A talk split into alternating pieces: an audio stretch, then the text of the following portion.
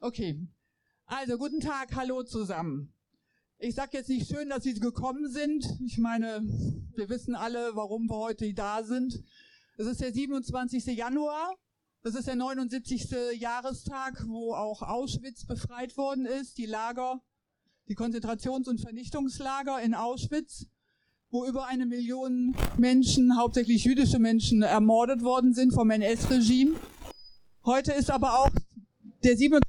Januar, der 113. Tag seit dem brutalen Massaker äh, in Israel von den Mörderbanden äh, der Hamas, wo auch hauptsächlich jüdische Menschen ermordet, brutal ermordet, gefoltert und vergewaltigt worden sind. Da kommen wir dann später nochmal drauf, weil das ist einer unserer Schwerpunkte. Ähm, ja, Jetzt wollte erstmal, das möchte ich erstmal die Frau Wörmann begrüßen, ist vom LD-Hausverein. Und sie wird uns eine, einen Redebeitrag zum Rechtsextremismus im Antisemitismus halten. Liebe Anwesende, wir stehen hier vor dem LD-Haus, der ehemaligen Zentrale der geheimen Staatspolizei Gestapo für Köln und für das Rheinland die hier von 1935 bis zur Befreiung des linksrheinischen Kölns in den ersten Märztagen 1945 ihren Sitz hatte.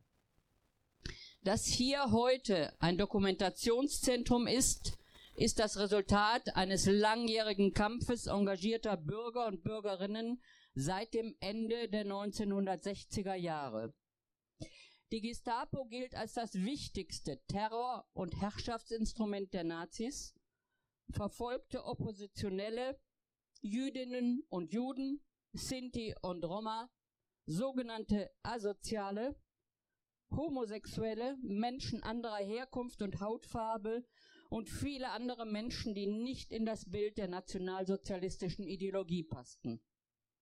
Heute, am 27. Januar, gedenken wir der Befreiung der Vernichtungslager in Auschwitz und Auschwitz-Birkenau. Dieser Gedenktag wurde durch Bundespräsident Roman Herzog 1996 in Deutschland eingeführt und im Jahr 2005 durch die Vereinten Nationen zum internationalen Gedenktag für die Opfer des Holocausts der millionenfachen Vernichtung jüdischer Menschen erklärt. Wir stehen heute hier, um ein Zeichen zu setzen gegen Antisemitismus. Wir sagen und fordern nie wieder. Antisemitismus grassiert seit über zweieinhalbtausend Jahren und leider erleben wir ein Erstarken antisemitischer Phänomene seit dem Terroranschlag der Hamas vom 7. Oktober vergangenen Jahres, bei dem in Israel über 1100 Zivilistinnen und Zivilisten, Säuglinge, Kinder, Frauen und Männer nach teilweise grausamster Folterung und Vergewaltigung ermordet wurden. Insbesondere Frauen wurden Opfer brutalster, menschenverachtender, sexistischer Gewalt, die durch nichts zu rechtfertigen ist. Bis heute sind fast 130 israelische Geiseln immer noch entführt. Sie erleiden Todesqualen und ihre Angehörigen leiden darunter, nicht zu wissen, wie es ihren Liebsten geht und ob und wann sie freikommen. Zur Vorbereitung auf mein Statement habe ich mich an unsere Meldestelle für antisemitische Vorfälle hier im Haus im NS-Doc gewandt die als erste lokale Einrichtung ihrer Art 2020 gegründet wurde. Auch wenn der Abschlussbericht für das Jahr 2023 noch nicht vorliegt, steht schon jetzt fest, dass zum dritten Mal in Folge die Anzahl der gemeldeten antisemitischen Vorfälle in Köln ansteigt. Ganz besonders stark verzeichnet unsere Meldestelle den Anstieg seit dem 7. Oktober vergangenen Jahres. Genaue Zahlen liegen zu folgendem Zeitraum vor. Allein vom 7. Oktober bis zum 9. November 2023 erfasste die Meldestelle 37 antisemitische Vorfälle im Kölner Stadtgebiet. Im Durchschnitt verging somit kein Tag ohne mindestens einen dokumentierten antisemitischen Vorfall. Im Jahr 2022 wurden im gleichen Zeitraum, ebenfalls 7. Oktober bis 9. November, neun Fälle dokumentiert. Im Vergleich zum Vorjahr haben sich die erfassten Vorfälle in diesem einen Monat somit vervierfacht.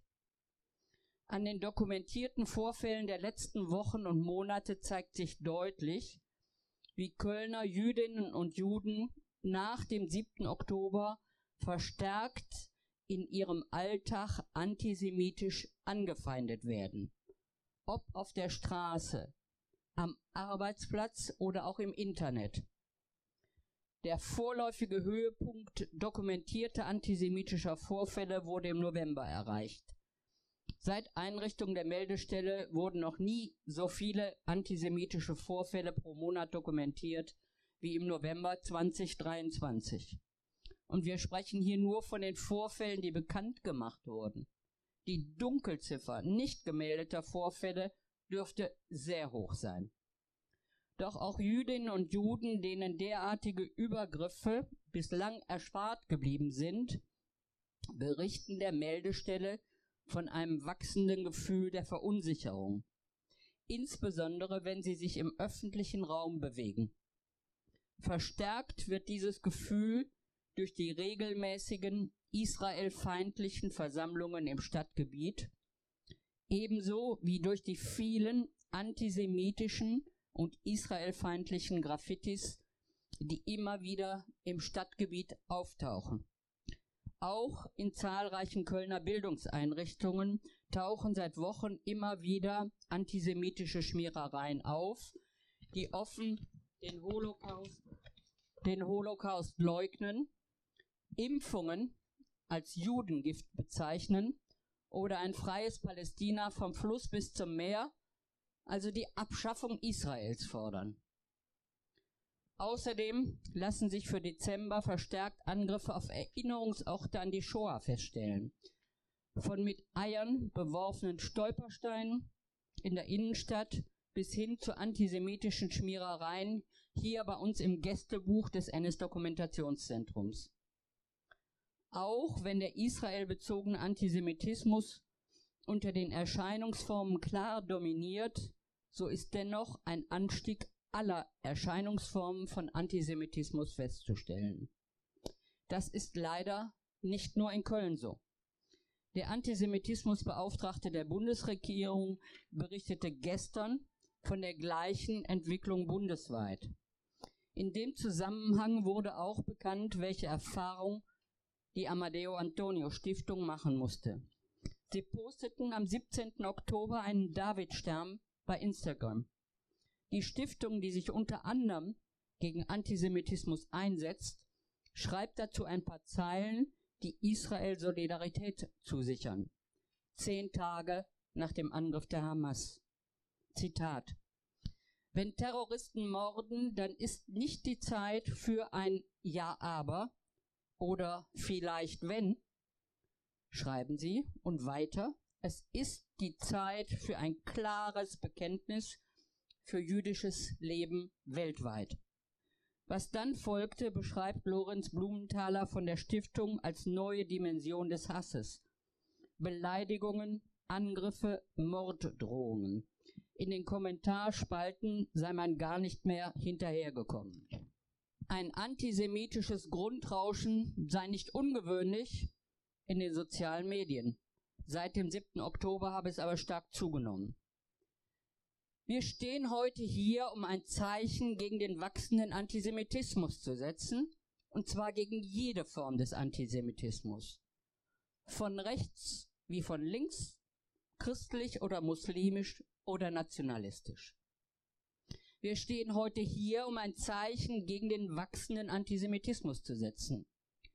Gestern Abend am Vorabend des Internationalen Gedenktages wurde Margot Friedländer, 102 Jahre alte Überlebende des Holocaust in den Tagesthemen gefragt, wie sie die Situation in Deutschland zurzeit empfinde. Ihre Antwort lautete, ich finde, dass mehr laut sein sollten. Wir sind heute hier, um laut zu sein.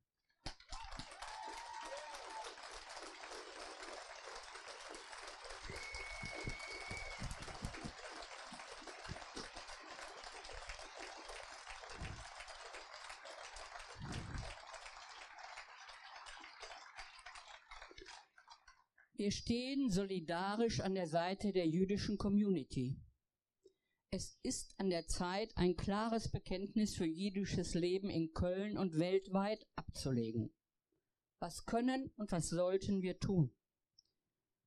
Wir nehmen die Sorgen jüdischer Menschen ernst.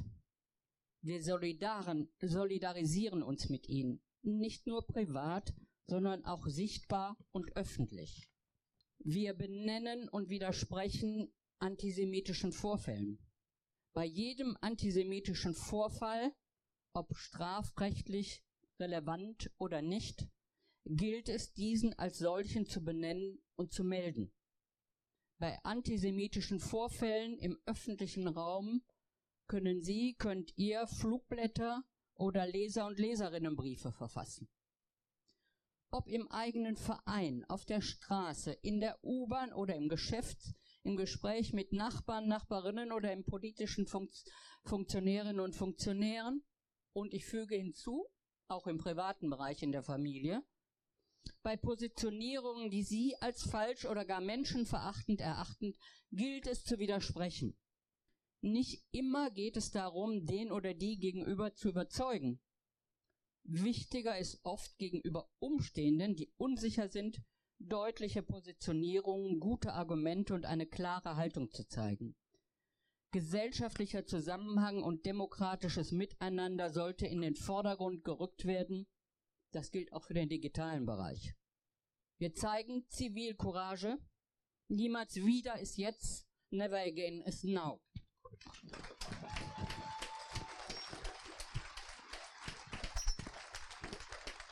Ja, vielen Dank. Sie haben uns allen aus dem Herzen gesprochen. Das finde ich ganz toll. Dankeschön.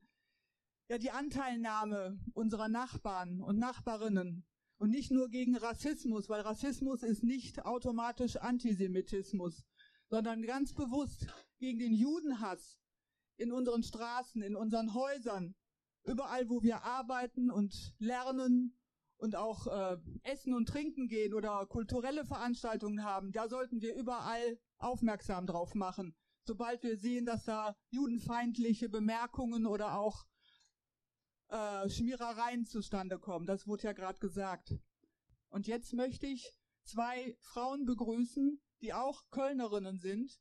Es ist eine Enkelin und eine Tochter eines Holocaust-Überlebenden, die aus ihrer Perspektive erzählen, wie, wie, wie für sie die letzten Wochen waren. We are them, they are us. Dieser Schriftzug befand sich vor kurzem vor dem Tel Aviv Museum of Art.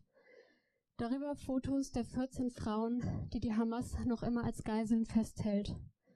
Als ich ein Foto davon gesehen habe, musste ich an die Albträume denken, die ich seit dem 7. Oktober habe. Die Ursache dieser Albträume sind die unbeschreiblichen Taten dieses Massakers und das Wissen, dass ich eines der Opfer hätte sein können. Wäre ich zu dem Zeitpunkt in Israel gewesen, wäre ich vielleicht zum Nova Friedensfestival gegangen. Vielleicht wäre ich auch zu Besuch in einem der Kibbutzim gewesen, um die Friedensbewegung im Süden Israels kennenzulernen. Kurz nach dem 7. Oktober folgte die Feststellung, dass internationale Frauenrechtsorganisationen sowie feministische Aktivistinnen über das Massaker und die Vergewaltigungen schweigen. Bewegungen, die man für die Forderung kannte, allen Betroffenen zu glauben, wenn es um sexualisierte Gewalt geht. Die Erkenntnis, dass jüdische und israelische Frauen darin nicht inbegriffen sind, war wie ein Schlag in die Magengrube, während ich eh schon am Boden lag. Diese Organisationen würden sich auch nicht für mich einsetzen, weil meinen Großeltern 1968 aufgrund einer antisemitischen Kampagne in Polen nur noch Israel als Zufluchtsort blieb. Denn offenbar wird Vergewaltigung anders gewertet, wenn sie israelische und jüdische Menschen trifft. Dass das Schweigen noch das kleinere Übel ist, wenn man auf Leugnungen von den unvorstellbaren Verbrechen des 7. Oktober stößt, sagt schon alles. Neben Leugnungen ist die Umdeutung von Terror und Massenvergewaltigungen als Befreiungskampf auch in einigen linken Gruppierungen hier in Köln präsent. Diese Facette des Antisemitismus, die in der Relativierung und Unsichtbarmachung von Verbrechen und Pogromen gegen Jüdinnen und Juden besteht, ist nichts Neues. Die Tatsache, dass nun Personen dazu beitragen, die sich normalerweise für Menschenrechte und feministische Anliegen einsetzen, ist einfach nur beschämend. Etwas,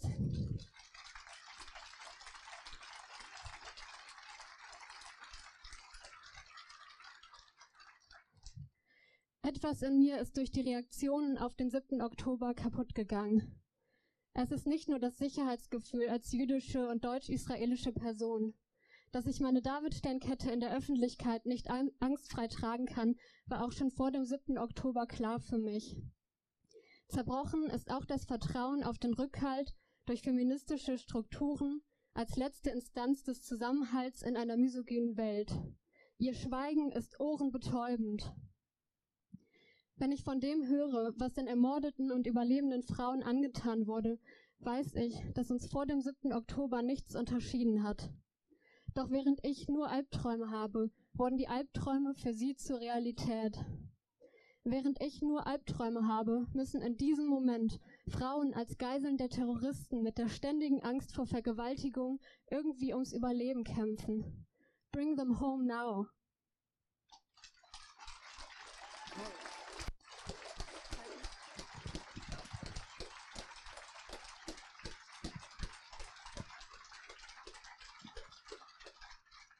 Ich könnte nicht hier stehen, wenn die Rote Armee nicht heute vor 79 Jahren Auschwitz und etwas später Theresienstadt befreit hätte. Dass ich hier stehen kann, verdanke ich dem Überlebenswillen meines Vaters, einem für mich unfassbaren Überlebenswillen, denn er hat drei Konzentrationslager überlebt. Darunter das Lager Schlieben, ein Außenlager von Buchenwald, das man die Hölle von Schlieben genannt hat. Er hat nie darüber gesprochen. Sein Schweigen war die Folge eines schweren Traumas. Es hat nicht nur seine Zeit in den Lagern zu einem lebenslangen Albtraum gemacht, der zu schrecklich war, um darüber zu sprechen, es hat auch seine Kindheit gefressen. Dieses Schweigen, so sehr es auf mir bis heute lastet, verstehe ich. Das Schweigen nach dem 7. Oktober 2023 verstehe ich nicht. Ich muss die monströsen Untaten dieses Tages nicht noch einmal schildern. Denn die Täter streiten ihre Verbrechen nicht einmal ab. Im Gegenteil, sie haben sie gefilmt und gepostet. Noch betäubt von dem Schock der Nachrichten bin ich auf Social Media gegangen. Ich habe fest damit gerechnet, dort etwas zu finden wie Wir sind Charlie oder Solidaritätsbekundungen wie nach den Terrorangriffen vom 13. November 2015 in Paris. Das Schweigen.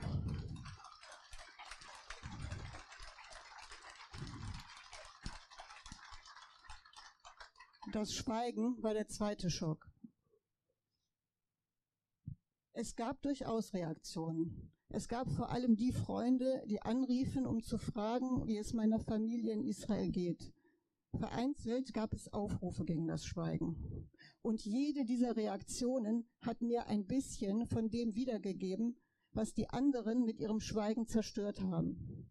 Das Vertrauen, dass ich in einer Gesellschaft lebe, die den Judenhass der früheren Generationen weitgehend überwunden hat. Habe ich das jemals wirklich geglaubt? Kann ich so naiv gewesen sein? Ich verstehe es nicht.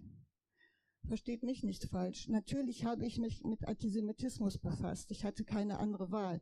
Fast meine gesamte Familie wurde im Zweiten Weltkrieg ermordet. Ich habe ganze Bücherregale über die Shoah gelesen und viele Filme gesehen. In der Schule war die nationalsozialistische Herrschaft in Deutschland ein ganzes Jahr Thema im Geschichtsunterricht.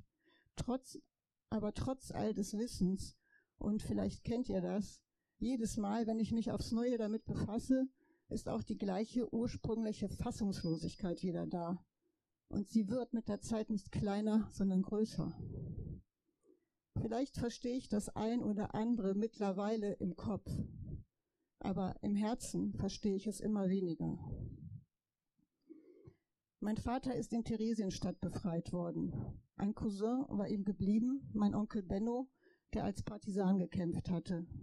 Mit seinem Zuspruch ist es meinem Vater gelungen, wieder auf die Füße zu kommen. Anders als viele, als auch Onkel Benno, ist mein Vater in Polen geblieben. Er liebte seine Heimat.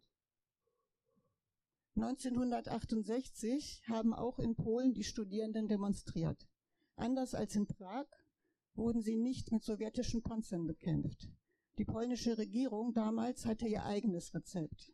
Sie hat behauptet, die Juden hätten die braven polnischen Studierenden aufgehetzt.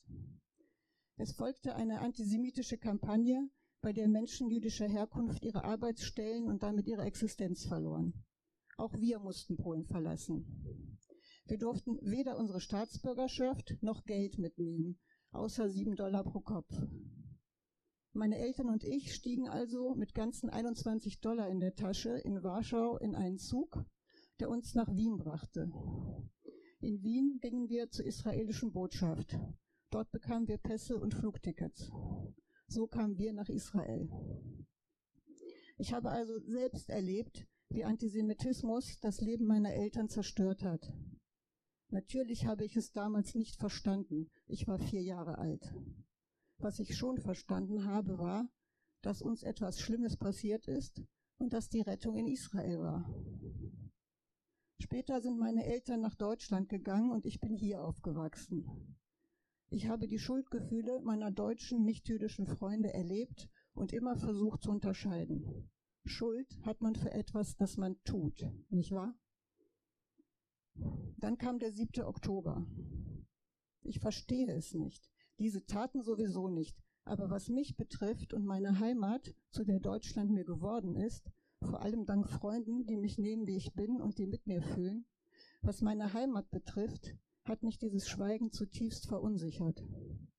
Und nein, Schuld hat man nicht nur für das, was man tut, Schuld hat man auch für das, was man unterlässt.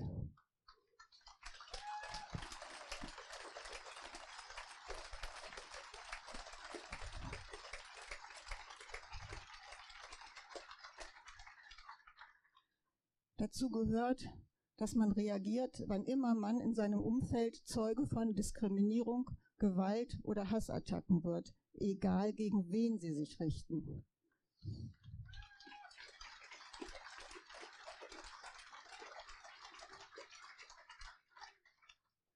Denn es ist sehr wichtig, dass diejenigen, die Hass verbreiten, Widerspruch erfahren.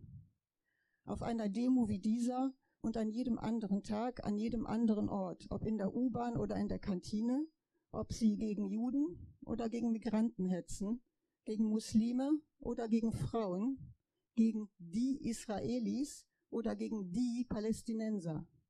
Die Liste ließe sich leider noch sehr lange fortsetzen.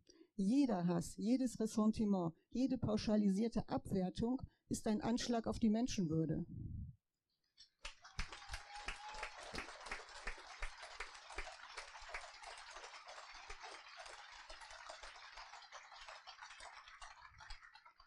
Darauf muss man reagieren. Schweigen ist jedenfalls keine Option.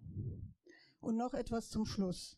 Natürlich schmerzt das Schweigen der Menschen, mit denen man sich in den Grundüberzeugungen einig fühlte, besonders. Dabei dürfen wir nicht vergessen, dass die meisten Antisemiten in rechtsextremen Milieu zu Hause sind. Einem Schweigen aber hört man nicht an, ob es rechts oder links ist. Schweigen ist Schweigen ist Schweigen. Ich verstehe es nicht. Vielen Dank.